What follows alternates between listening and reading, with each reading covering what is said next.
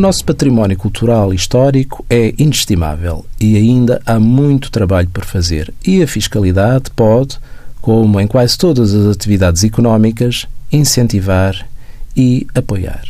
O Orçamento do Estado para 2018, na sua proposta, prevê uma majoração de 10% na determinação do lucro tributável das empresas, bem como na determinação dos rendimentos empresariais e profissionais que não estejam abrangidos pelo regime simplificado do IRS, dos gastos e perdas do período relativo a obras de conservação e manutenção dos prédios ou de parte de prédios afetos a lojas com história, reconhecidas pelo município como estabelecimentos de interesse histórico e cultural ou social e que integrem o Inventário Nacional dos Estabelecimentos e entidades de interesse histórico e cultural ou social.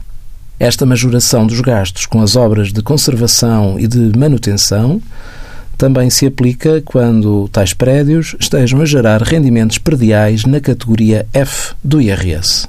Envie as suas dúvidas para conselhofiscal.tsf.occ.pt.